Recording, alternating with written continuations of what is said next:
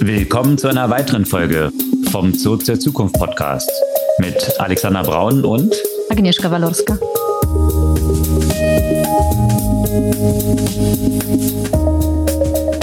Was gab's Neues letzte Woche? Außer, dass jetzt das Mikro bei dir wieder richtig funktioniert. Kurze ja, Entschuldigung an alle. Sorry dafür, das hatte irgendwie, das habe ich leider festgestellt, äh, als es schon viel zu spät war. Das Wir haben dann ein paar Anfragen bekommen, ob du Big Medi Night genommen hättest und danach in ein Kissen eingenäht worden seist. Also von, von dem Kranken haben ein paar Hörer sich gefragt, was da passiert sei. Ich glaube, die Erklärung ist nämlich einfach, du warst unterwegs und hattest nicht das professionelle Mikrofon dabei.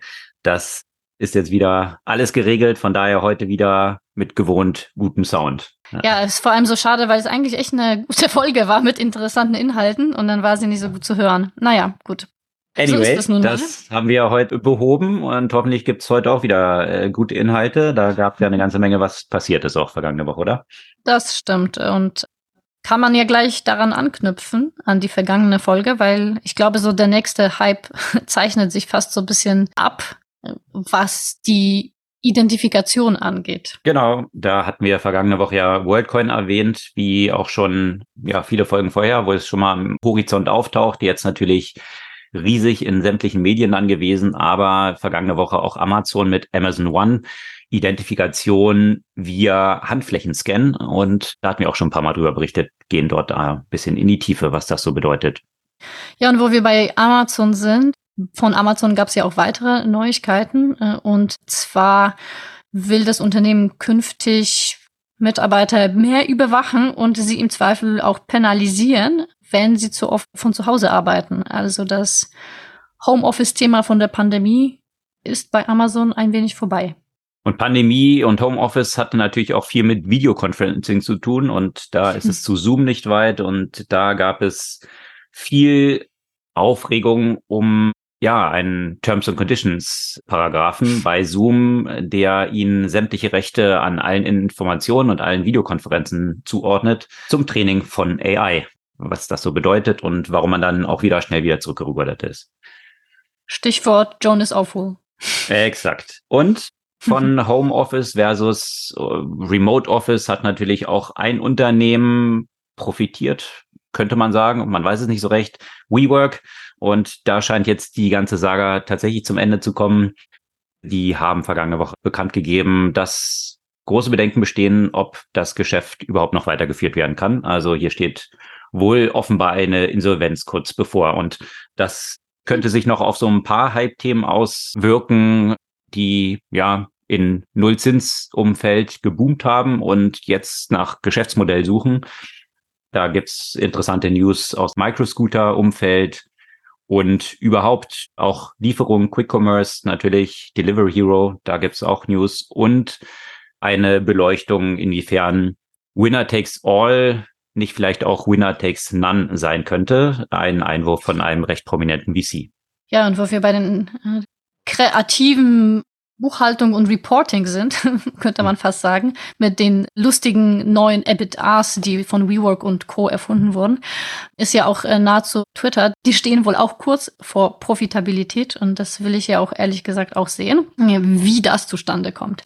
Naja, aber bei den Hype-Thema, dazu gehört schon seit einer Weile, und da sind wir auch wieder bei Twitter oder bei X oder viel mehr bei den Besitzer, der ja das Thema Driverless Cars ja sehr voran getrieben hat, irgendwie. Oder ähm, vorgegeben hat, dass. Äh oder vorgegeben hat. San Francisco gibt grünes Licht für selbstfahrende Taxis, aber Teslas scheinen nicht dabei zu sein. Welche Überraschung. So, und da sind wir natürlich ja auch weitestgehend bei dem Thema künstliche Intelligenz und Generative AI, das uns auch diese Woche nicht erspart bleibt, sicherlich. Dazu gab es einen langen, interessanten Beitrag zu dem Thema, warum es unmöglich sei, ein unvoreingenommenes KI-Sprachmodell zu erstellen. Und in diesem Umfeld auch weitere Neuigkeiten, irgendwie zum Teil zum Schmunzeln, aber auch zum Teil zum Heulen. Ähm, eine auf Generative basierte Supermarkt-App hat auf einmal den Nutzern interessante Rezepte vorgeschlagen, die zum Beispiel Düngemittel, Putzmittel und so weiter beinhaltet haben was ja eigentlich auch ein gutes Beispiel dafür ist, dass die Generative AI doch noch wie menschliche Einschränkungen und eine gewisse menschliche Mitwirkung erfordert, um Sinn zu ergeben. Und um in dem Umfeld zu bleiben, aber noch ein bisschen in die andere Richtung, Dungeons and Dragons hat ihren Illustratoren die Nutzung von KI für ihre Kunstwerke sozusagen äh, verboten. Aus Gründen, zu denen du ja auch noch bei der nächsten Meldung ja auch dazu kommst. Ja, da gab es einen längeren Artikel in der Financial Times zu Verhandlungen, die jetzt zwischen Google und Universal, also einem der größten Record-Labels der Welt, laufen bezüglich der Verwendung von Stimmen und Musik in den Trainingsdaten von AI und äh, die ganzen Fragestellungen, die sich daraus aus lizenzrechtlicher Perspektive ergeben, wie die Record-Labels dort partizipieren können. Und darüber hinaus äh, gab es eine Reihe von Lawsuits gegen das Internet Archive, sowohl von der Musikindustrie und den Book Publishern. Und das wirft diese ganzen Fragestellungen auf, was eigentlich Intellectual Property im Kontext von Digitalisierung und auf der nächsten Ebene natürlich auch bei AI dann bedeuten. Ja, und bevor wir dann in die Themen einsteigen, nochmal ein Shoutout an Holger, der diese Frage gestellt hatte zum Thema Mikro und äh, Vic Medi Night. Ich hoffe, das funktioniert jetzt besser. Einer unserer fleißigen Hörer, die auch den Podcast abonniert haben. Ihr könnt unseren Podcast natürlich auch gerne abonnieren und damit der Verbreitung etwas helfen. Eine ganze Reihe von unseren Hörern haben ihn nämlich tatsächlich noch nicht abonniert. Einfach auf den Folgen-Button klicken und dann haltet ihr die neue Folge automatisch jeden Dienstag morgen ganz früh in eurer Lieblings-Podcast-Player-App gepusht. Ja, steigen wir in die Themen ein. Da hatten wir vergangene Woche von WorldCoin berichtet, also dem Iris-Scan von Sam Altman, dem Gründer von OpenAI, um ein Identity von Menschen im ganzen Digitalumfeld überhaupt zu ermöglichen. Gerade rund um diese Entwicklung von AI natürlich ein großes Thema. Kann man dort Menschen noch identifizieren? Sind es Bots, mit denen man interagiert? Und da soll das eine Möglichkeit sein, die wahren Menschen zu identifizieren und das natürlich dann mit dem nächsten Buzzword gekoppelt, Blockchain und einer Currency, die dann da drauf liegt, deswegen WorldCoin. Das war ja dort so die Entwicklung, die ja, wir auch schon vor bestimmt über einem Jahr schon mal drüber berichtet hatten, aber jetzt ist es wohl erst wirklich bei den Medien angekommen und die haben sich vergangene Woche überschlagen, eigentlich Titelstories im Spiegel und überall die jetzt entdeckt haben, dass es WorldCoin gibt. Was es aber auch noch gibt rund um dieses Thema Identity, da gab es einen längeren Artikel vergangene Woche im Wall Street Journal, sind die Bemühungen von Amazon rund um Amazon One. Und äh, da hatten wir auch schon ein paar Mal drüber berichtet. Bei Amazon One geht es um den Scan der Hand, um zu bezahlen. Das heißt, die Hand hat so viele einzigartige Eigenschaften, sowohl von den Linien da drauf als auch von den Adern, die da drunter verlaufen, die es ermöglichen, über diesen Scan der Hand einen Menschen ein eindeutig zu identifizieren. Und da wurde es natürlich zunächst mal auch so im Payment-Kontext eingesetzt. Zum Beispiel. Das hat ja Amazon eigentlich schon ne, vor einer Weile, ne? Das Patent, Patent angemeldet ist ja schon einige Jahre her, ne? Genau. Das und jetzt geht's aber ich darum. haben wir auch darüber berichtet. Exakt. Ja, ja genau. Da geht's jetzt aber um den Rollout nicht nur im Kontext von Payments, sondern auch was die ID angeht. Weil natürlich, was damit verknüpft, wenn man darüber ein Payment releasen kann, ist natürlich eine Verknüpfung mit einem bestimmten Account dahinter, was natürlich dann auch eine Identifikation von Nutzern ermöglicht. Und das spielt in vielen Bereichen natürlich eine Rolle. Also wenn man sich jetzt so überlegt, man geht zum Fußballspiel ins Stadion oder man geht zu einem Konzert, da sind die Identifikationsmöglichkeiten ja aktuell noch ziemlich nervig. Also man hat sein Ticket und dann hat man vielleicht noch einen Ausweis und dann muss es irgendwie zusammengebracht werden. Das kostet in der Regel ja viel Zeit beim Eintritt und das ist natürlich hier auch die Idee, dass darüber dann einfach mit Handauflegen sowohl die Bezahlung erledigt werden kann, als auch die Identifikation der jeweiligen Nutzer und Ticketholder. Und das wollen Amazon oder haben sie jetzt bei Whole Foods, dieser Offline-Lebensmittelmarkt, ja schon eingeführt in den USA, wollen das jetzt aber auch noch verbreitern. Es gibt schon eine ganze Reihe von Stadien in den USA, die das jetzt auch schon nutzen. Und strategisch ist es natürlich ganz interessant, weil bisher diese Player von Identity, da hatten wir auch ja drüber diskutiert, neben WorldCoin ist dann wirklich WorldCoin das neue Startup, was dort das schafft zu etablieren. Oder sind es nicht eigentlich schon etablierte Systeme, die existieren, wie zum Beispiel Apple, die ja auch ihre Apple-ID haben, darüber Nutzer identifizieren oder Google auch mit ihrer Wallet. Also das sind ja zwei große Player, an die man so als erstes denkt wahrscheinlich, weil die natürlich auch mit ihrer eigenen Hardware, mit ihren Mobile Devices dort positioniert sind und die Identifikation dann über diese Devices und die etablierte Wallet dann funktioniert. Da hatte Amazon ja einen nicht so erfolgreichen Versuch unternommen, mit dem Fire Phone 300 Millionen verbrannt, ein eigenes Hardware-Device dort zu etablieren, ein eigenes Smartphone, hat nicht geklappt. Und da, deswegen ist natürlich dieser strategische Move, den Amazon jetzt versucht, auch ganz interessant, weil sie sagen, du brauchst eigentlich diese Devices gar nicht, sondern du brauchst nur noch deine Biometrie. Und dann bist du natürlich ein Layer, wo du äh, diese, diese etablierten Smartphones zumindest was den Aspekt von Identifikation und ID angeht, eliminieren kannst. Deswegen ist es natürlich auch interessantes Play für Amazon, äh, dort gegen Google und Apple anzustinken, wenn man es schafft, dort reinzukommen. Ne? Ja, und natürlich wieder mit, mit Privacy-Konsequenzen halt, ne? Absolut. Und da ist natürlich ja auch wieder so die Frage, das sind, sind da auch sehr unterschiedliche Erkennungsmöglichkeiten. Also einmal halt die Hand, einmal eben die Iris. Mhm. Würde natürlich ja auch bedeuten, dass es ziemlichen Aufwand für eben die Anbieter bedeuten würde, die entsprechenden Scanner ja auch bereitzustellen. Ne? Exakt, ja. das wurde auch gerade diskutiert. Ich weiß gar nicht, was an der Stelle einfacher ist, ne? Aber das mhm. ist ja, das ist ja, also bis bis das alles umgesetzt wäre. Ja. Ich meine, guck mal, welche zum Teil was für antiquierte Zahlungsmethoden wir zum Teil hier noch noch haben und dann, äh, wenn man sich vorstellt, okay, da kommt jetzt noch so ein Iris-Scanner, das könnte ja auch noch ein paar Jahre dauern oder Jahrzehnte. Deswegen war das auch eine Zeile in diesem Artikel, die ich ganz passend fand, in dem im Wall Street Journal dann geschrieben wurde, naja, wenn ein Startup so an den Markt gehen würde und glauben könnte, man kann jetzt eine neue Identity etablieren, äh, dann würde man sich schon die Haare raufen, weil das äh, total unrealistisch ist. Äh, Keiner der, würde dem Geld geben. Der Seitenhieb auf WorldCoin, ich weiß nicht, ob, ob das irgendwie verloren ging, weil das wurde mit keinem Wort erwähnt, aber äh, das ist ja eigentlich nachvollziehbar. Aber dann wurde auf Amazon verwiesen, äh, vielleicht kann es Amazon schaffen, wenn jemand, weil die natürlich schon so groß sind. Aber natürlich stellt sich genau die Frage, warum sollten jetzt irgendwelche Händler die schon etablierte Lösungen haben, wo ich mit Kreditkarte zahlen kann oder jetzt eben mit NFC entsprechend mit den Mobile Devices. Warum sollte ich jetzt nochmal einen neuen Scanner dort installieren? Das kostet ja viel Geld. Und deswegen stellt sich die Frage, wie will Amazon es wirklich in diesen Markt pushen?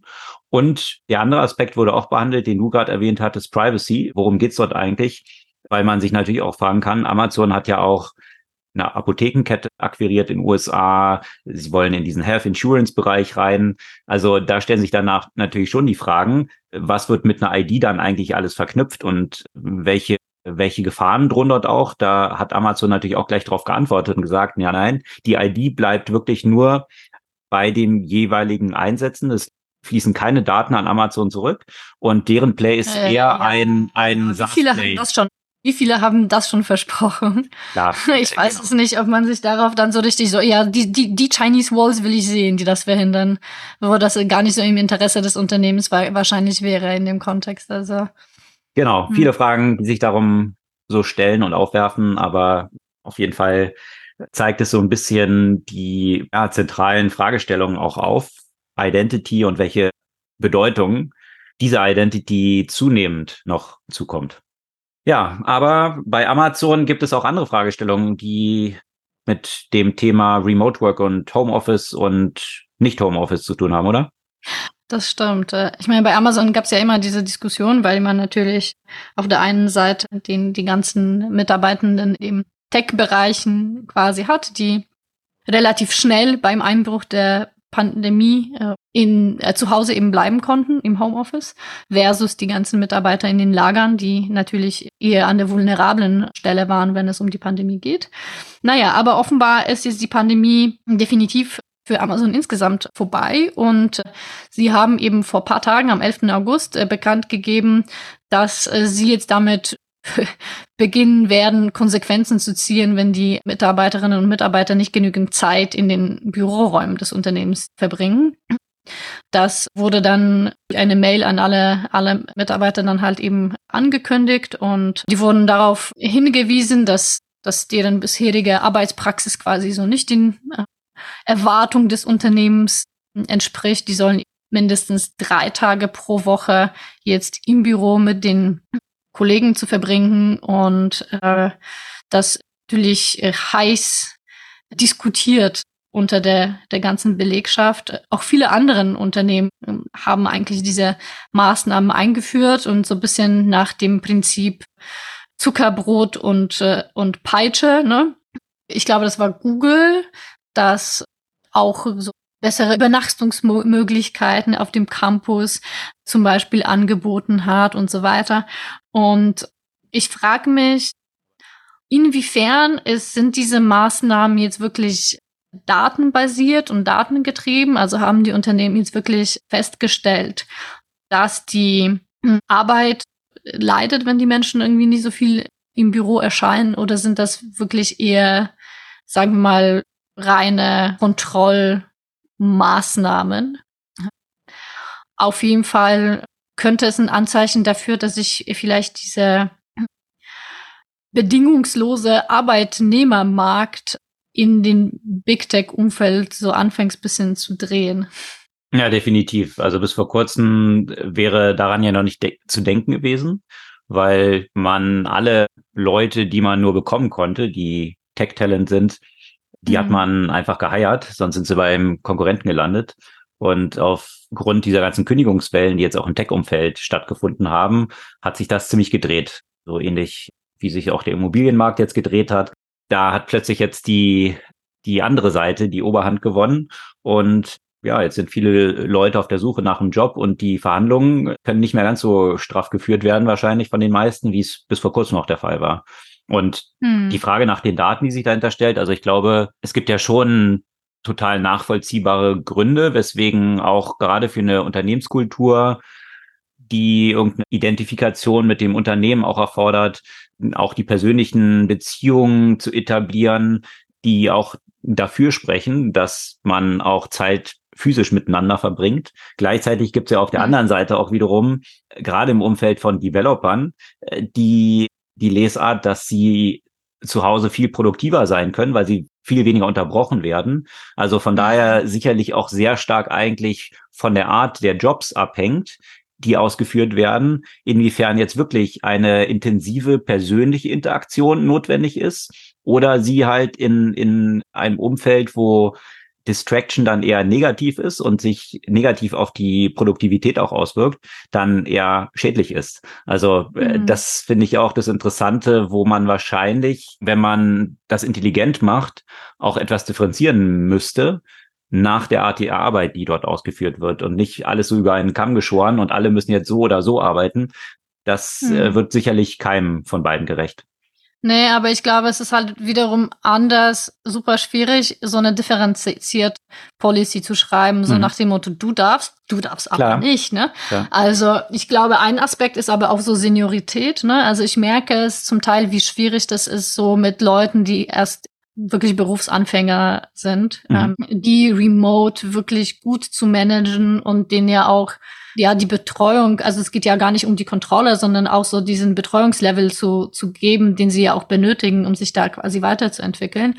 Während wenn jemand halt die Seniorität hat und dann auch vor allem, wenn die Person dann, sagen wir mal, wie zum Beispiel ein Entwickler so als Spezialist quasi arbeitet und nicht so unfassbar viele Interaktionen ja auch benötigt, ist es ja, ist es ja auch total sinnvoll, ne? Absolut. Ja, und ein Unternehmen, was zentral natürlich für dieses ganze Remote Work stand und eigentlich auch der zentrale Enabler als Zooming schon als hm. das, das Wort eigentlich geprägt hat, während des Lockdowns natürlich einen extremen Boom erlebt hat, Zoom mit dem Videoconferencing Tool. über das wir übrigens ja auch die Podcast aufnehmen. Genau, genau. Und die haben ja auch angekündigt, dass jetzt die Leute zurück in die Büros kommen sollen. Also das ist natürlich entbehrt nicht einer gewissen Ironie. Ironie. Äh, die haben jetzt aber wegen anderen Dingen ziemlich negative Schlagzeilen gemacht vergangene Woche. Und zwar mhm. ist einem Nutzer aufgefallen, dass in den Terms and Conditions von Zoom ein Paragraph jetzt enthalten ist, der sämtliche Daten, die über Zoom ausgetauscht werden, also das sind eben auch genau, was wir jetzt machen, hier so ein Videoconference, was natürlich Unternehmen auch in diesem Kontext einsetzen, dass all diese Informationen Eigentum von Zoom sind und auch irrevocable genutzt werden können, um AI-Modelle zu trainieren. Und da stellt man sich schon die Frage, ich meine, gerade so im, im geschäftlichen Kontext, also wenn ich jetzt nur mal an Consultants denke oder an ja, äh, Steuerberater, an Accountants und all diese Themen. Ich meine, hm. äh, Lawyers, ich meine, hm. das liegt ja auf der Hand, dass die bei so einer Passage Zoom einfach überhaupt gar nicht mehr einsetzen dürfen, weil ich meine, ja, Client Privilege und, und Privacy von diesen Informationen, ich meine, das, da, da ist ja Zoom Toast in diesem Nutzungskontext. Also jetzt kann man sich natürlich vielleicht auf, auf den Kontext stellen, sagt irgendwie in den mhm. meisten großen Corporates wird wahrscheinlich eh mehr Teams verwendet unterdessen, ja, weil die es durchgepusht haben. Aber Zoom ist ja schon noch ein sehr prominentes Tool dort. Also wo ich mich mhm. frage, wie kommt man auf die Idee, solche Passagen in Terms Conditions irgendwie drin zu haben? Weil die Implikationen negativer Art, die damit jetzt fürs hm. Geschäft eins zu eins, also einfach No-Go dann ist für, für ein hm. paar von den genannten Playern, ich, ich frage mich, was, Wie was. mit DSGVO übrigens? Ich meine, Zoom ist ja auch doch irgendwie fleißig in der EU ja auch vertreten. Ja, genau. Gute nächste Frage. Hat wahrscheinlich in diesem Konglomerat von diesen Fragestellungen auch dazu geführt, dass Zoom dann sehr schnell wieder zurückgerudert ist und gesagt hat, nein, nein, natürlich ist es nicht so. Und ich glaube, diese Passage wurde jetzt rausgenommen oder angepasst. Wir hatten ja auch schon mal, das war ja schon mal im Kontext, ich weiß, kann ich mich erinnern, welches Tool das war, aber wo es auch entsprechend in den Nutzungsbedingungen dann solche Passagen drin gab, die dann so erinnerten an die Netflix-Folge von Black Mirror, John is Awful, die mhm. ja genau in diese mhm. Richtung eigentlich geht, die wir auch hier im Podcast ja erwähnt hatten. Wo man sich immer so fragt, ja, sprechen da die einzelnen Abteilungen nicht wirklich miteinander, dass dann irgendwie, weiß ich, Legal Department sagt, es wäre noch gut, das als Terms and Conditions drin zu haben und das ist nicht wirklich abgestimmt mit anderen, weil ansonsten wäre das ja, müsste es ja ziemlich klar aufpoppen, dass das jetzt aus geschäftlichen Interessen nicht so wirklich das Strebenswerte sein kann und mich auch frage, welchen Wert hat jetzt tatsächlich, also klar, was macht äh, Zoom mit AI? Die versuchen natürlich eine Transkription von irgendwelchen Calls zu machen, damit dann zu strukturieren und irgendwelche Meeting Notes daraus und, und To-Dos daraus abzuleiten. All diese Themen hat Zoom ja schon ganz zu Beginn vorangetrieben. Da waren sie wahrscheinlich einer der, der First Mover wirklich in diesem Kontext. Schon vor Corona, kann ich noch erinnern, wurde das in den Werbeanzeigen, die, die Zoom so geschaltet hatte, dann immer proklamiert, ja, dass man auch Sales Calls damit optimieren kann. Wer hat mehr Gesprächsanteil? Lauter solche Aspekte. Also insofern äh, kann ich mir schon vorstellen, dass es Sinn ergibt. Bloß wie tief runter musst du dann tatsächlich Owner der Daten sein und, und wie personalisiert ist das und all diese Fragestellungen, die damit dranhängen. Hm. Ich glaube, eine Sache wäre ganz praktisch, wenn man so, so uns beiden zuhört, dir vor allem, diese Mischung von Deutsch und Englisch, äh, die sonst in der Transkription einfach nicht funktioniert. Ich glaube, das kann man nur schaffen, wenn man als Zoom ganz viele von solchen Gesprächen aufnimmt. Hm, vor allem, weil sowas wirklich fast nur in einer gesprochenen Sprache in dieser Form halt vorkommt. Mhm. Schreiben würdest du so nicht tun. Das ist halt die BWL-Schädigung. Ich glaube, da muss man nicht so vielen Leuten im deutschsprachigen Raum zuhören. Äh, gerade wenn da so ein paar, äh, paar Consultants da kann das Sample ziemlich klein sein, um ja, diesen Mix von Englisch, Englisch und Deutsch, um das richtig abzubilden.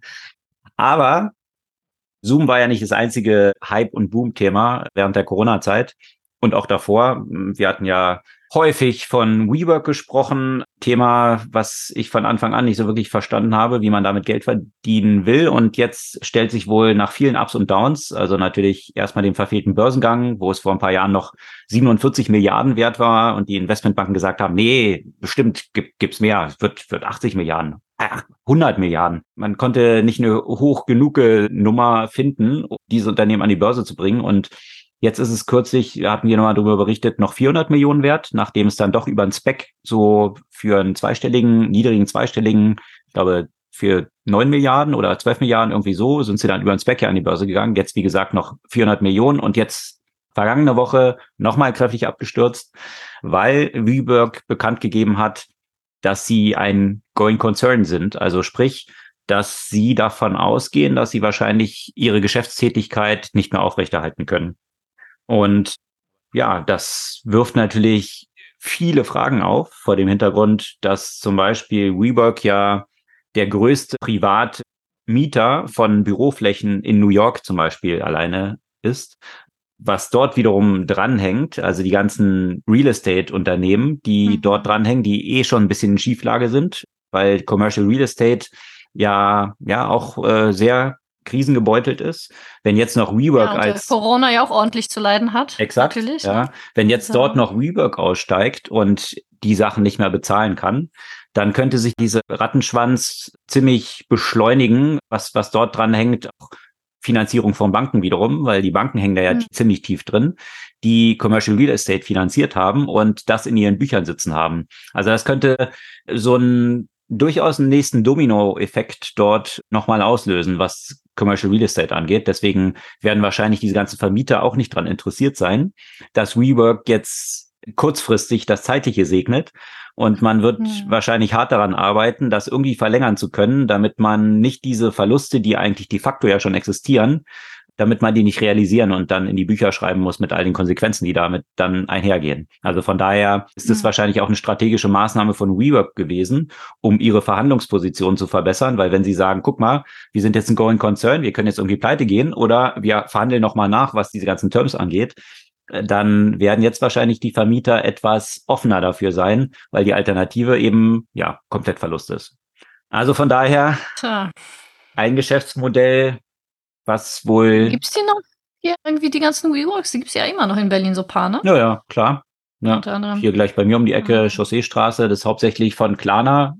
Ich glaube, die mhm. haben es komplett hier in der Chausseestraße gemietet. Natürlich ein nächstes interessantes Egal. Thema. WeWork und Exakt. ja. Exakt. Also, ja, zwei, zwei Themen, die so ein bisschen wackelig sind. Aber ja, gibt noch eine Reihe von, von Reworks, aber mal schauen, wie lange noch. Aber mhm. es gab ja eine ganze Reihe von Hype-Themen. Da gab's können wir nochmal abschließend kurz zu berichten oder abschließend noch nicht, aber von den News, die es rund um Scooter auch gab. Vergangene Woche ist dort publik geworden, dass die Verhandlungen einiger der großen Player, sind ja nur noch wenige große jetzt verblieben, schon auf fortgeschrittenem Level sind. Also Tier, hier dieses Startup aus Berlin, verhandelt wohl mit Voi, dieses schwedische Scooter-Startup, darüber, dass sie irgendwie in irgendeiner Form zusammengehen. Das würde dann bedeuten, dass sie eigentlich nur über einen Aktientausch fusionieren. Das ist aktuell der Stand der Verhandlungen. Also keine Cash-Komponente damit drin wäre, was für viele Investoren natürlich jetzt nicht so super interessant ist. Gleichzeitig verhandeln sie in den USA wohl auch mit Lime äh, hier über eine Fusion. Ja, das, das sind so die Sachen. Bolt ist ja auch noch in dem Markt. Die haben noch ein bisschen mehr Kohle und man überlegt oder diskutiert auch, ob dahinter stecken könnte, dass man, indem man bekannt gibt, dass diese Verhandlungen so laufen, durch Austausch von Aktien, dass man hier mehr Druck auf Bolt machen will, dass die dann eine Cash-Komponente mit reinschmeißen und vielleicht sich dann hier oder einen anderen Player schnappen und dort noch ein bestimmtes Cash-Out-Event dann stattfindet. Also eines der Mega-Hype-Themen, die jetzt auch so auf der Suche nach einem Geschäftsmodell sind, weil es nicht wirklich rentabel ist, zumindest in diesem Cutthroat-Wettbewerb, den man auch hat, in diesen ganzen Märkten parallel so viele Scooter-Companies zu haben. Mal schauen, wie es dort weitergeht. Und eine News, die zunächst mal recht positiv klingt, Delivery Hero in diesem Kontext natürlich auch sehr gehypt. Da gab es ja auch ihr eigenes Quick Commerce Vehikel, was sie intern dort aufgebaut haben. Und da hat jetzt Niklas Östberg, der CEO, bekannt gegeben, dass dieses Vehikel oder dieser Geschäftsbereich wohl das erste Mal an der Profitabilität kratzt. Und das klingt erstmal ganz gut, aber wenn man sich dann genauer anschaut, wie diese Profitabilität zustande kommt, dann steht da drin, dass die Kosten für Auslieferung, für Lager, für Logistik und für Werbeaktionen dafür rausgerechnet sind, um diese Profitabilität zu erzielen. Also das hört sich für mich so an, als ob ich ein Taxiunternehmen Aha. betreibe und die Kosten für die Fahrer und die Autos und ja, eigentlich auch für die Werbeanzeigen, die ich irgendwo schalte, die rechne ich alle raus und dann ist mein Taxiunternehmen profitabel. Das ist natürlich eine abenteuerliche Art, solche Sachen sich schön zu rechnen. Aber das erinnert dann wieder an WeWork. Äh, genau, da schließt sich eben wieder der Bogen zu einer ganzen Reihe von Modellen und da passt ein Artikel auch zu, der von Hunter Walk, einem recht prominenten VC, vergangene Woche auch erschienen ist, der diese Diskussion rund um Winner Takes All um diesen Aspekt Winner Takes None bereichert hat, dass er gesagt hat, es gibt halt viele Themen, die aufgekommen sind, solche Hype-Themen in der vergangenen Zeit, äh, die davon ausgegangen sind, dass Geschäftsmodelle, die einfach grundsätzlich von den Unit Economics nicht funktionieren, dass sie dann magically irgendwie plötzlich eine positive Margen haben und hohen Fixkosten dann irgendwie transferiert werden können in Technologie und dann wird das irgendwie alles profitabel sein. Da gibt es doch eine ganze Reihe von Fragezeichen. Ein paar von diesen Modellen haben wir ja gerade erwähnt. Und das ist nicht nur dem Zero Interest Rate Environment geschuldet, was jetzt natürlich weggefallen ist, wo plötzlich eben es nicht mehr so rentabel ist, solche Modelle zu finanzieren, weil die Alternativen risikolos mit höheren Zinsen ja auch existieren. Warum sollte ich dann Geld noch in solche Risikoinvestments stecken, die nur Geld verbrennen sind, sondern dass auch grundsätzlich einfach Fragestellungen zu diesen Geschäftsmodellen existieren, egal ob Nullzins-Environment oder nicht. Also diesen Artikel verlinken wir natürlich auch gerne, könnt ihr selber nochmal nachlesen und euch darüber Gedanken machen, inwieweit dieses Blitzscaling-Mantra, was man ja so hat, wo sich dann auch die Frage stellt, auf welche Geschäftsmodelle passt es wirklich und sind es tatsächlich Geschäftsmodelle oder leben sie tatsächlich nur davon, dass eben VC-Money verfügbar war, was hier zu Milliarden in den Markt gepusht wurde und verbrannt wurde und ja, zur Millennial Lifestyle Subsidy wurde, die für viele natürlich ganz angenehm war, eine Zeit lang, solange das Geld floss. Mhm, auf jeden Fall. Ja, aber apropos eben Kratzen an der Profitabilität, da dachte ich ehrlich gesagt, du gehst auf ein anderes Unternehmen drauf ein. Mhm. Ähm, na, da hat nämlich auch X, für mich ist es immer noch Twitter, es wird ja auch noch eine Weile sein, angekündigt, dass Twitter wohl kurz vor der Profitabilität steht und dass jetzt auch die Werbetreibenden, die sonst in den letzten Monaten und Wochen fleißig abgesprungen sind, wieder zurück sind. Da hat auch ähm, unter anderem Coke zum Beispiel, das ja unter den Werbetreibenden war, die abgesprungen sind, der auch tatsächlich bestätigt, dass sie wieder zurück sind. Also einige, also zumindest Teil dieser Nachricht äh, stimmt in jedem Fall. Aber schauen wir mal, inwiefern das wirklich auch nachhaltig bleibt und wie sonst eigentlich auch die Zukunft von diesem Unternehmen hm. ist, weil ich bin da im Moment noch äh, ehrlich gesagt gerade sehr unschlüssig. Ja, das, mhm. das, Und, ja. das ist auch die Frage, die ich mir gestellt habe. Ich meine, die neue CEO muss natürlich jetzt auch markieren und demonstrieren, dass sie jetzt tatsächlich CEO ist. Aber gleichzeitig stelle ich mir dann auch die Frage bei solchen Proklamationen, das sind natürlich auch die News, die Elon Musk seit Monaten schon rausposaunt. Ich meine, hat sie die Möglichkeit, überhaupt was anderes zu sagen? Also wenn sie jetzt sagen würde, naja, nee, Profitabilität und, und Werbekunden und das ist noch, ist noch ein ziemlich harter Weg und steiniger Weg. Ich meine, hm. welchen Spielraum hat sie denn tatsächlich? Irgendwas hm. eigentlich selbst zu definieren, da stelle ich mir bei Elon Musk schon die Frage, inwiefern das überhaupt möglich ist. Und wie man Profitabilität in Anführungsstrichen mit Adjustments dann auch erzeugen kann, wie gerade ja, so berichtet bei Delivery Hero und all diesen Playern. Da war ja WeWork auch sehr kreativ mit Community Adjusted EBITDA, wo man den Community Value irgendwie so berechnet hat, der, naja, auch irgendwie so eine Zahl aus dem Hut ziehen ist. Da stellt sich mhm. für mich dort auch die Frage, was dort alles adjusted wird, weil wenn man sich auch so mhm. die Verschuldung von Twitter anschaut, also Elon Musk hat sich ja maßgeblich das mit Fremdkapital natürlich auch gekauft, sind ja riesige Schulden gegenüber Banken und anderen Playern dort offen. Allein die Zinslast jetzt bei der aktuellen Entwicklung, äh, die auf diesen zig Milliarden dort liegt, die muss erstmal finanziert sein. Ich weiß nicht, ob sie das dann noch mit reingerechnet haben oder rausgerechnet haben, um dann zu einer baldigen Rentabilität oder Profitabilität zu kommen. Ja, bin ich gespannt. Mhm. Sicherlich noch ein Thema, was uns eine Weile begleiten wird.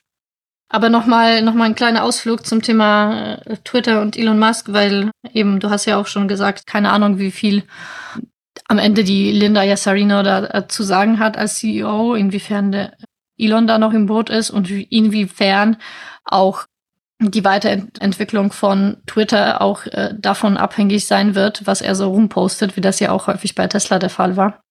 Und ich muss echt sagen, so dieses man kriegt das ständig immer noch mit, so seine, seine Geschichte jetzt mit seinem Cage-Fight gegen, gegen Mark Zuckerberg, dachte ich mir wirklich, ey Leute, es ist echt schon, schon bitter, dass es das ist, womit ihr eure Zeit verbringt. Ne? Also klar, das Thema Schwanzvergleich bei mächtigen Männern, das gibt's ja schon seit der Antike, ja.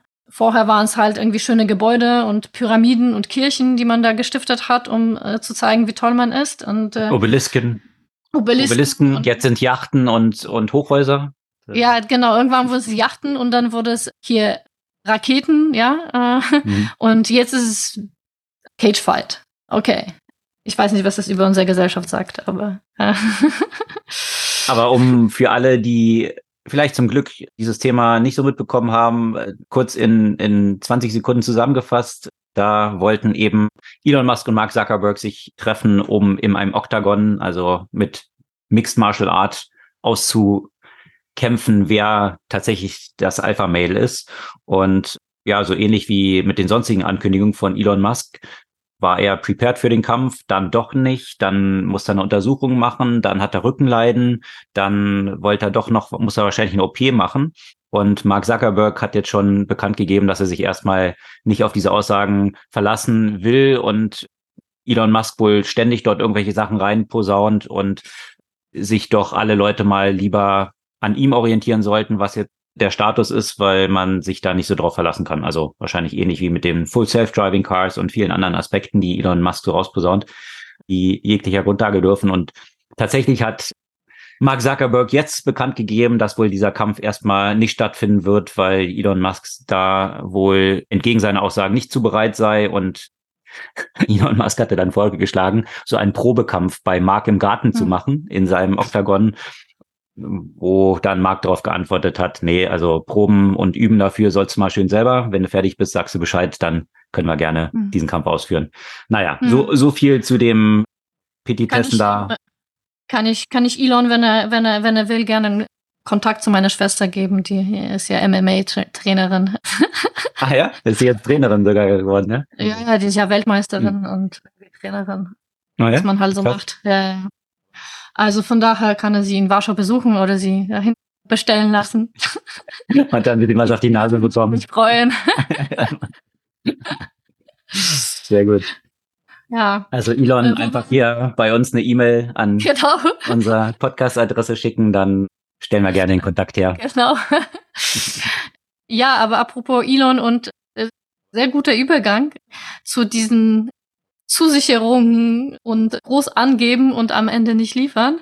Stichwort fahrerloses Fahren oder selbstfahrende Autos, die ja von Tesla wann schon kommen sollten? 2020? Sollten die alle vollständig äh, selbstfahrend sein? Ja. Wenn ich mich jetzt müssten schon, jetzt müssten schon ein paar Millionen vollautonome Taxis unterwegs sein. Das heißt, genau. auch hier Funding secured sozusagen, hier auch alle, die vor ein paar Jahren ihren Tesla gekauft haben, die müssten jetzt damit schon Geld verdienen eigentlich, so war es versprochen, weil die jetzt ja schon voll autonom unterwegs sind und den Besitzern Geld verdienen. Ja, ja, und äh, ich meine, fahrlose Taxis gibt's ja auf der Straße, nur äh, sind die nicht unbedingt von Tesla. Mhm. mhm. Und äh, jetzt am 10. August äh, hat die äh, kalifornische Regulierungsbehörde eben die Erweiterung von fahrlosen Taxidiensten in San Francisco erlaubt, obwohl das ja auch doch sehr, sehr kontrovers diskutiert wurde.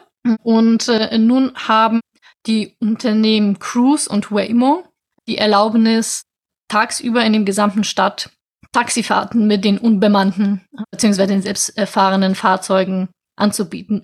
Genau, also das ist dann natürlich ja auch wieder äh, interessant, dass das Thema geht ja auch, auch weiterhin ordentlich voran. Und es mhm. werden ja immer wieder Freigaben dafür erteilt. Aber bisher, trotz dieser wirklich recht großkotzigen Ankündigungen, ist Tesla da eher unter fernen Liefen und nicht äh, vorne mit dabei bei, bei der Thematik. Ja, es gibt ja diese unterschiedlichen Level dann von Autonomy von eins bis fünf und fünf ist dann tatsächlich vollautonome Fahrzeuge. Und Tesla ist aktuell noch auf dem Level drei. Also sie haben über Level drei hinaus, was eigentlich so Advanced Fahrerassistenzsysteme.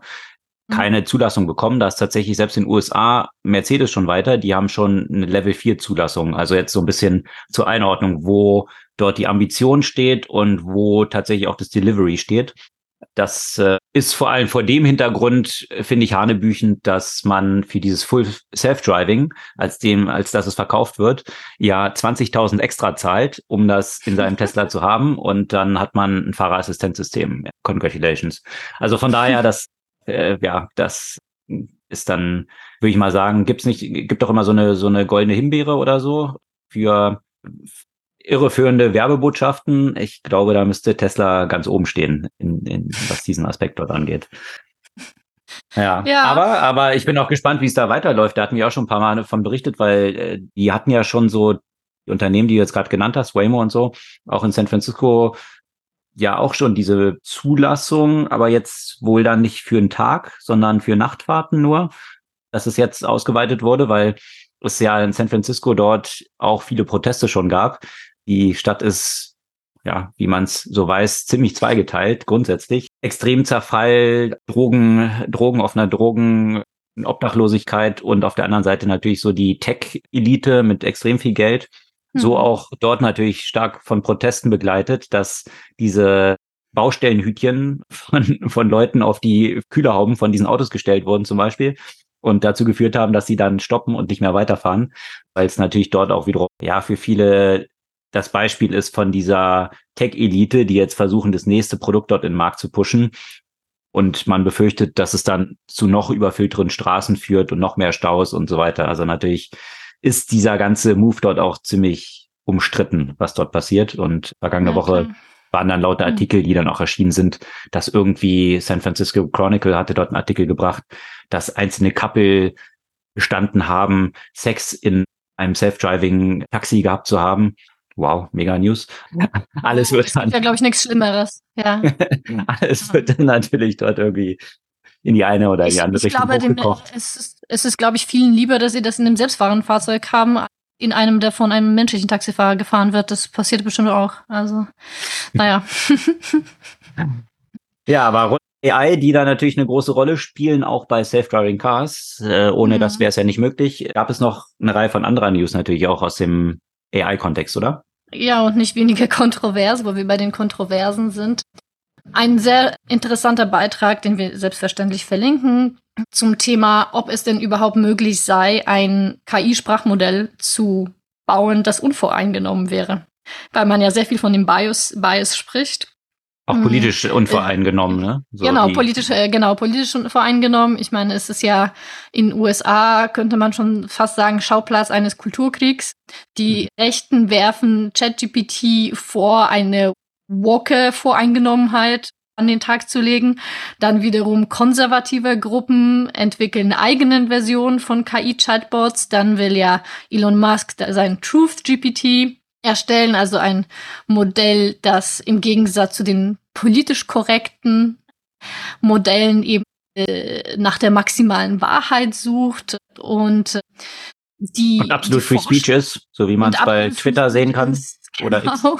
X. und äh, die Vor Vorstellung natürlich eines voreingenommen und rein faktenbasiertes äh, Modells klingt natürlich reizvoll und erstrebenswert, aber ist wahrscheinlich weder technisch noch überhaupt vom Konzept her eigentlich möglich, ja.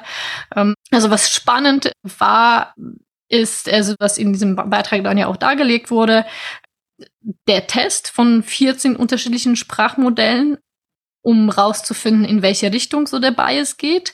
Also tatsächlich OpenAI, äh, GPT-4, also sagen wir mal eher linksliberal, äh, während Metas Lama äh, am meisten rechtsautoritär, das sind so die Kategorien. Das heißt natürlich nicht, dass es rechtsradikal ist, sondern eben, dass es dann auf dem Spektrum quasi weiter in dem konservativen Lager sich befindet. Und ja, also, also um so ein, also es ist ja quasi eine, eine philosophische Frage, was überhaupt die Voreingenommenheit bedeutet, weil während es bei sehr vielen Themen natürlich rein faktische Informationen gibt, gibt es ja wiederum bei anderen Themen Interpretationen, Perspektiven, Wahrnehmungen, die ja, die dann entsprechend in solche Modelle halt reinfließen. Und man kann ja auch, glaube ich, nicht als Mensch auch rein irgendwie neutral sein, weil zu irgendwas gibt es immer irgendeine Meinung hm. oder irgendeine Art, etwas zu formulieren.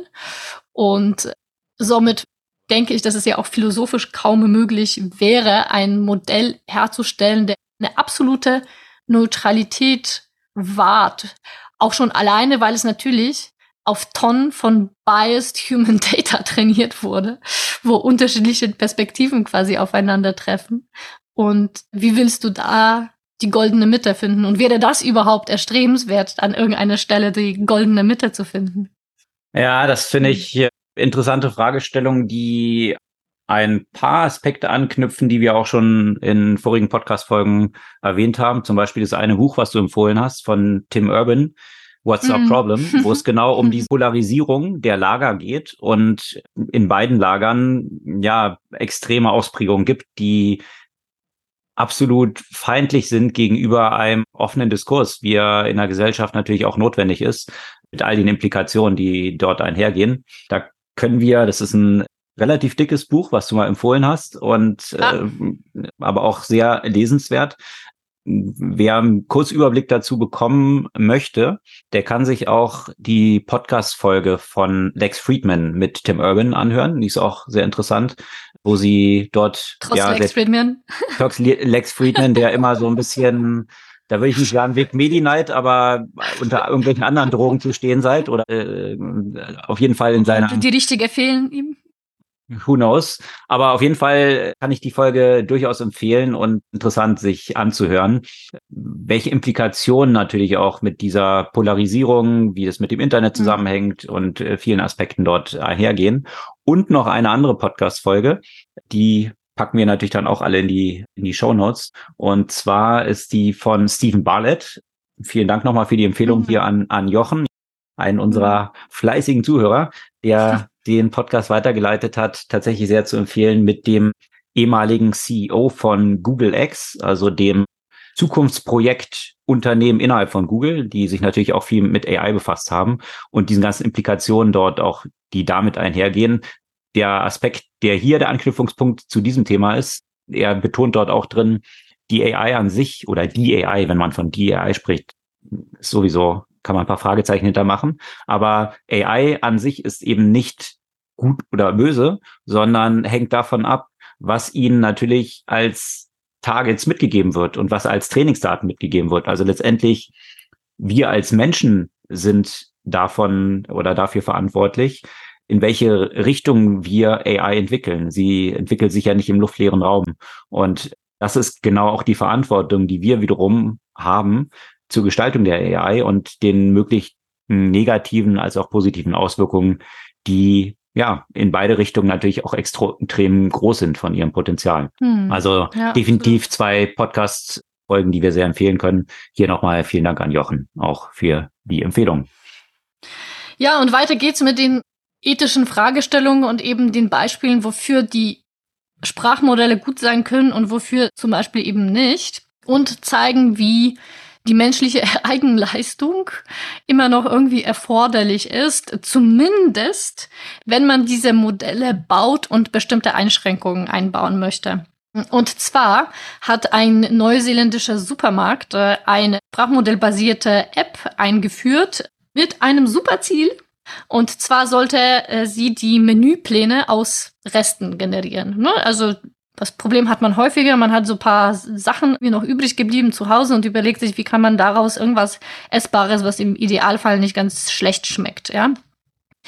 Und äh, interessant war, dass sich da jemand offenbar nicht, dass jemand offenbar nicht nachgedacht hat, dass äh, Nutzerinnen und Nutzer so ein Modell natürlich testen werden und zum Beispiel witzige Sachen wie Mückenschutzmittel als äh, ihre Reste identifizieren. Und äh, dann wurden diesen Nutzerinnen und Nutzern zum Beispiel Mückenschutzmittel Bratkartoffeln vorgeschlagen, ein Rezept für Chlorgas und äh, eben Giftbrot-Sandwiches zum Beispiel. Weniger gefährlich, aber trotzdem mh, wahrscheinlich nicht so 100% appetitlich. Oreo, also sind die Kekse, Gemüse Stir Fry. Also einige sehr interessante Vorschläge.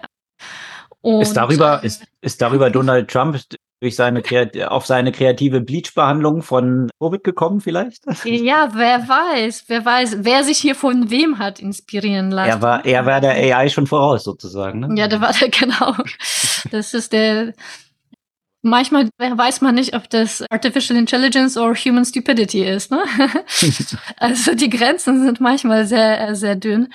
Auf jeden Fall fand ich das also irgendwann mal auf der einen Seite natürlich irgendwie erheiternd, auf der anderen Seite sieht man, also also Menschen sind halt wirklich manchmal nicht so schlau, ne? Und wenn jemand von dieser App so einen Vorschlag bekommt, ich kann mir vorstellen, dass es dann welche gibt, die äh, auf irgendwelche Idee kommen, irgendwas zu machen, was wirklich gefährlich ist. mhm. äh, stell dir vor, ja. das fängt ein Elfjähriger mit sowas zu experimentieren, der mal zu, allein zu Hause ist, ne? Dann, dann ist er einfach nicht mehr so lustig. Da gibt's doch diese Lösung, die Ricky Gervais mal so schön politisch inkorrekt vorgeschlagen hatte, wie man den politischen Diskurs verbessern kann, dass man einfach mal für zwei Jahre auf diese Bleach-Packungen nicht draufschickt, don't drink. Und äh, danach hält man Wahlen ab nach diesen zwei Jahren. Also. Ja, verstehe. Ja, es ist äh, so, eine, so eine Abwandlung von Darwins Award sozusagen. Wenn man das so böse sehen will, ja. Ja, also das dazu, also ich muss sagen, wie gesagt, das war eine der sehr, der, der äußerst amüsanten Beiträge in der vergangenen Woche, die ich gelesen habe. Aber um nochmal so ein bisschen zum ernsteren Themen, also nicht, dass es nicht auch ernste Aspekte hätte, ja, bitte finde ich falsch verstehen. Und da kommen wir mehr sozusagen wieder in das Thema IP, äh, ja, wem gehört eigentlich was und das ist der problematische Diskurs, dass sich in diesem Kontext bei dem Thema Generative AI natürlich die ganze Zeit ja äh, entflammt und ehrlich gesagt schon noch eine Weile wahrscheinlich nicht zur Ruhe oder zur Entscheidung kommen wird. Ähm, Dungeon, Dungeons and Dragons kennen ja sicherlich diejenigen, die so mehr im Fantasy-Umfeld unterwegs sind, hat angekündigt, dass ihre Illustratoren künftig keine KI-Technologie, also keine Generative AI nutzen dürfen, um eben Kunst äh, beziehungsweise um Werke zu erstellen, die von dem Unternehmen beauftragt wurden. Das ist dann Erfolg, nachdem das Unternehmen entdeckte, dass eine der, der Künstler, mit dem sie schon lange gearbeitet hatten, ähm, das eben genutzt hat und äh, im Zweifel sie vor schwierigen äh, Fragen, was Nutzungsrecht angeht, halt gestellt haben. Und ich, also, ne, also irgendwie finde ich das einfach eine super schwierige Frage weil auf mhm. der einen Seite gibt das einfach neue Möglichkeiten, natürlich auch eine Eigenleistung durch die Leistung von der KI zu erweitern und zu ergänzen. Auf der anderen Seite kann ich das total verstehen, dass man dann als Unternehmen einfach äh, den potenziellen Nachwirkungen im Sinne von Klagen und so weiter nicht stellen möchte. Und äh, ja, eigentlich ist es schade, weil es gibt eine Technologie, die einfach super hilfreich sein könnte, dass die Produktivität erhöhen äh, könnte, dass sie ja auch die Qualität des Outputs ja auch erhöhen könnte. Auf der anderen Seite sagt das Unternehmen lieber, um die Diskussion nicht zu haben, konsequent, okay, nein, das wird bei uns nicht genutzt. Ich kann mir vorstellen, dass auch andere, gerade die, deren Geschäftsmodelle auch sehr stark davon abhängen und die so eine Klage auch wirklich erhebliche Probleme bereiten könnte, da lieber auf der sicheren Seite sind. Ja, da gab es eine Reihe von News, die in diesen Kontext gehen. Vergangene Woche auch von einem ja, Künstler, also Maler, der seine Werke eben nicht mehr in den Trainingsdaten drin haben möchte. Die wurden dann auch entsprechend entfernt. Bloß der Kontext da ist wiederum, dass das äh, verwendete Modell ein Open Source Modell ist mhm. und eben von der Open Source Community diese Werke dann entsprechend wieder hinzugefügt wurden. Also äh, und dann wiederum dort drin vorkam. Und ein bisschen abstrahiert um diese Fragestellung äh, stellt sich natürlich auch, wie unique ist Kunst wiederum? Also wie hoch ist die Schaffungshöhe und wie stark lassen sich Künstler von anderen Künstlern und von dem, was davor gewesen ist, wiederum beeinflussen. Mhm. Und da äh, und wann ist es okay und wann nicht? Ja, exakt. Also Steel, Steel Like an Artist ist ja ein recht populäres Buch, was genau darauf aufsetzt. Und wer schafft jetzt wirklich eine kreative Schaffungshöhe vollkommen isoliert von allen Inspirationen in seinem eigenen Kämmerlein? Das findet ja in der Regel nicht statt, sondern äh, es sind immer Inputs von anderen, die dazu führen, die wiederum aufgegriffen werden. Und wenn man jetzt sagt, ja, das wollen wir jetzt hier aber ausschließen, äh, dann stellt sich auch wiederum die Frage, was wäre auch wirklich die Konsequenz? Das hatten wir auch schon mal diskutiert. Wenn jetzt ein Banksy zum Beispiel sagt, ich will meine Werke nicht in den Trainingsdaten drin haben, wäre das Resultat des Eliminierens von Banksys Werken tatsächlich eins, was dann nicht was, was irgendwie die Resultate grundsätzlich verändern würde? Oder gibt es mittlerweile so viele Künstler, die wiederum von Banksy beeinflusst sind, so dass es eigentlich die Training oder das Ergebnis dieser Trainingsdaten gar nicht grundlegend verändern würde, weil es eben so zum, zum Welt Kontext äh, der, der, des äh, grundsätzlichen Kunstbestandes geworden ist, dass das Eliminieren von einzelnen Daten, die dort reingeflossen ist, gar nicht so einen großen Impact hat. Also wo man wiederum ist bei dieser Diskussion rund um, sind Data the new oil oder sind sie halt Sand, ja, also und viele Sandkörner, die dort drin sind und ob du jetzt einen Strand hast und da zwei, drei Sandkörner von fehlen, der, der Impact ist eigentlich nicht wirklich maßgeblicher dann. Also viele Fragestellen, die sich darum ranken, aber natürlich auch, das hat jetzt ein weiteres, eine weitere News vergangene Woche gezeigt, dass Google jetzt in Verhandlung ist mit den Record-Labels, unter anderem eben vor allem mit Universal.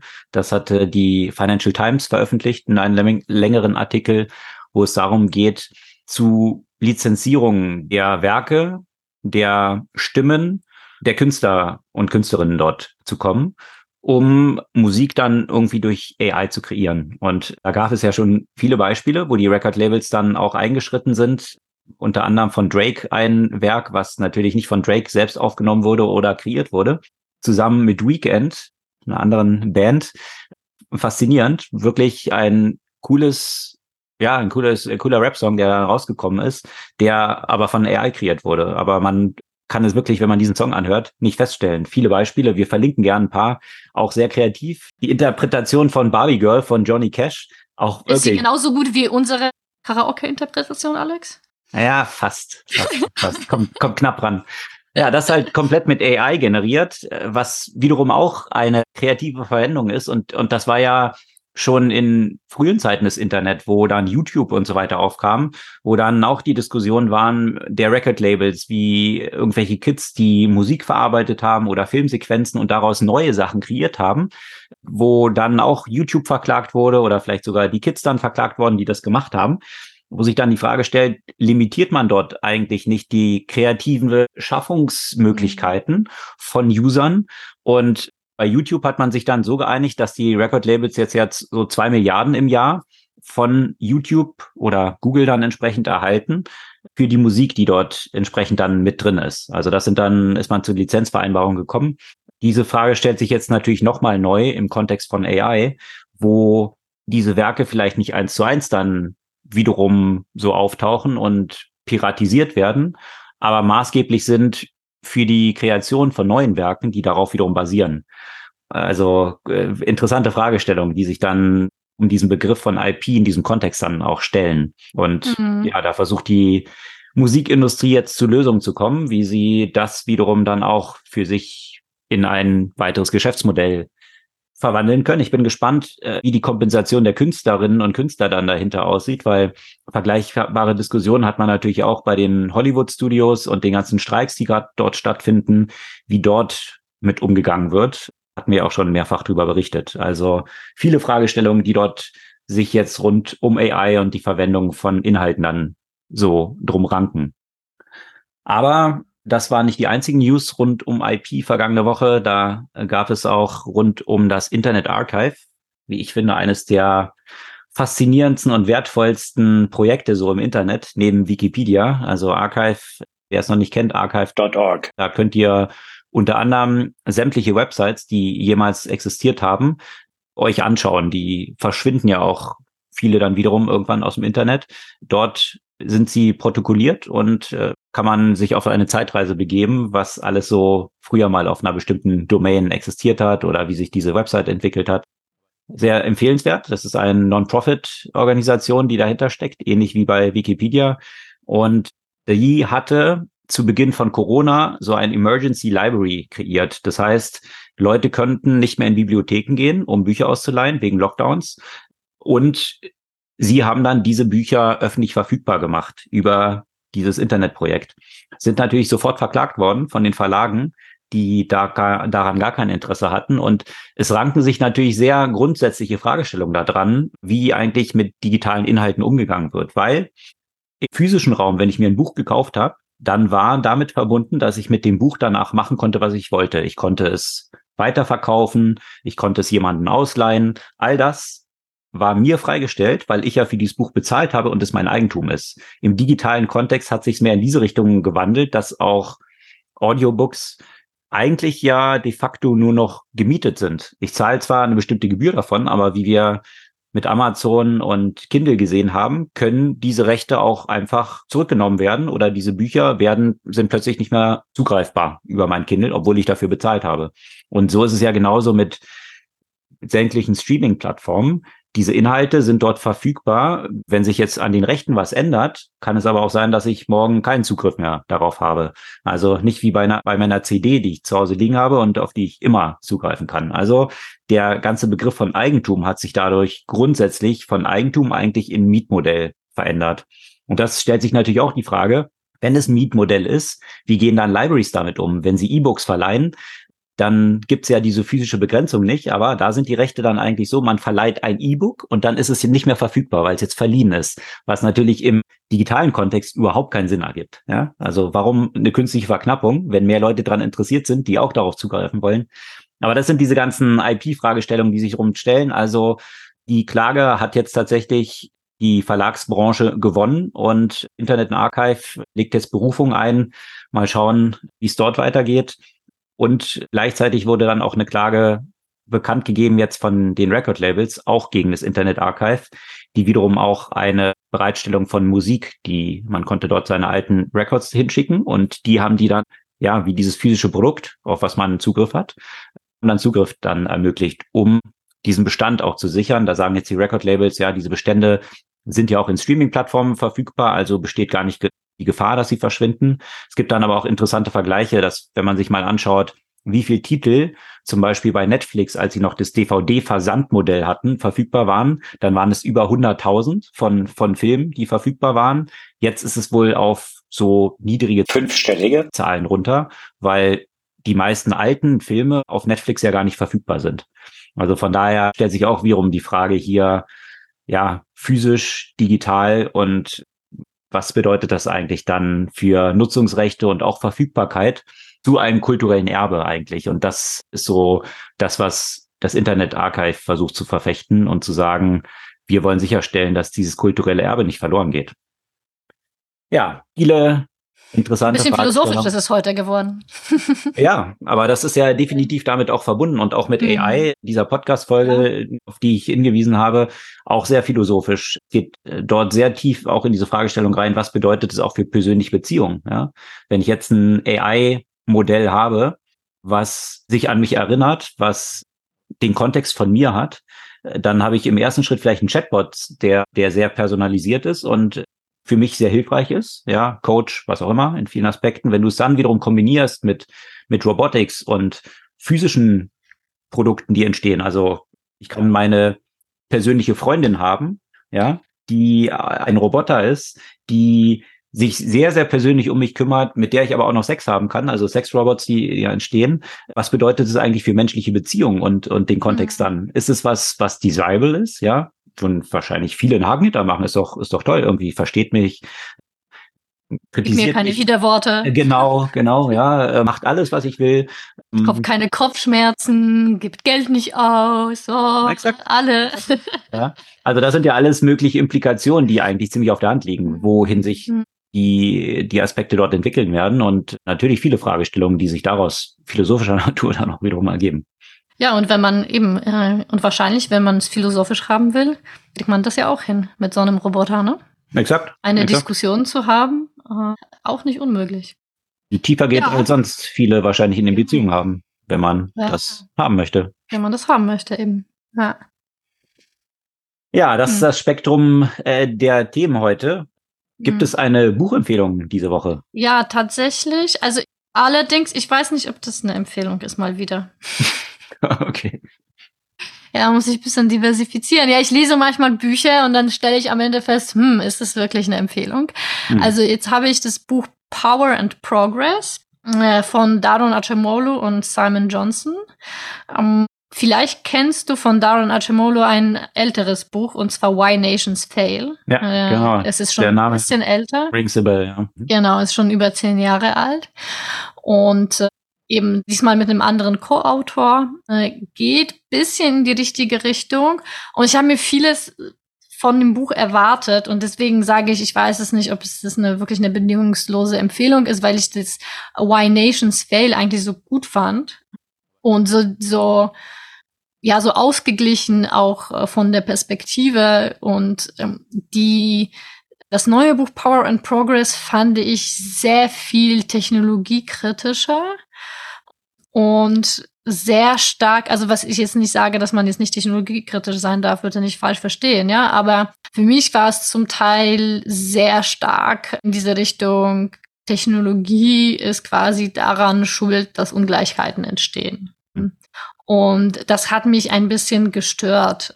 So sehr, genauso wie Why Nations Fall, super spannendes Buch, auch eine interessante Art eben Geschichte zu erzählen. Ne? Also dass quasi der Fortschritt über nicht jetzt erst in den letzten zehn Jahren, sondern über ein paar hundert Jahre betrachtet wird, wie technologische Entwicklung stattfindet, welche gesellschaftliche Veränderung sie mit sich trägt und im Zweifel halt welche Konsequenzen. Also es ist definitiv interessant. Ähm, ich glaube, ich hätte mir einfach noch mehr, weiß nicht, Ausgleich, mehr Balance gewünscht, die ich meines Erachtens eben in, in Y Nations Fail mehr gesehen habe. Hm. Also war diese Argumentation, dass eben Technologie zu dieser Inequality führt, war nicht mhm. gut belegt, sondern stärker ideologisch geprägt oder? Nein, natürlich kannst du es, also natürlich ist es belegt, aber das ist so ein bisschen dieses Thema, die Argumentation, also dass er quasi diese, diese diese anderen Strang vor Argumentation, sicherlich führt Technologie häufig im ersten Schritt so eine Ungleichheit am Ende, hat sie aber auch sehr viel Fortschritt, sagen wir mal, für alle Gruppen sozusagen gebracht, mhm. ja. Und in vielerlei Hinsicht doch zu einer gleichen Gesellschaft, weil wenn Technologie nur, nur Ungleichheit mit sich bringen würde, dann wäre die Gesellschaft nicht, so wie sie jetzt ist, doch viel gleicher als im 19. oder 18. Mhm. Jahrhundert. Hungersnöte, alle Themen, äh, durchschnittliche genau. Lebensstandards ja schon für auf genau. einem breiten Level sehr stark nach oben gegangen sind. Exakt. Und der betrachtet ja quasi diese Art von Argumentation stark als so eine, sagen wir mal, libertäre Ausrede, die dazu genutzt werden soll, um Technologie nicht, nicht irgendwie stärker zu kontrollieren. Vielleicht meine Interpretation, mhm. Äh, vielleicht ist es nicht so gewollt, aber wie gesagt, das waren so die Aspekte, die mich da ein, ein kleines bisschen vielleicht irritiert haben. Okay. Wenn das Thema euch interessiert, dann könnt ihr euch ja selber ein Bild darüber machen. Das Buch heißt Power and Progress, A Thousand Years Struggle Over Technology and Prosperity. Das die Buchempfehlung, so Maybe-Empfehlung dieser Woche, definitiv Empfehlung des Buch, was wir vorhin erwähnt hatten, Tim Urban, What's the Problem? Und wenn ihr eher diesen auditiven Inhalten zugeneigt seid, Natürlich gibt es sie auch als Hörbücher, aber die zwei Podcasts, die wir in der Folge empfohlen haben, verlinken wir natürlich auch in den Show Notes. Hört dort gerne mal rein. Lohnt sich sehr. Das soll es für diese Woche gewesen sein. Wir freuen uns über euer Feedback, eure Kommentare und Anregungen zu dem Podcast. Und wenn der Podcast euch gefallen hat, leitet ihn noch gerne an zwei, drei Freunde und Freundinnen weiter, die auch daran interessiert sein könnten. Wir hören uns kommende Woche wieder. Bis dann.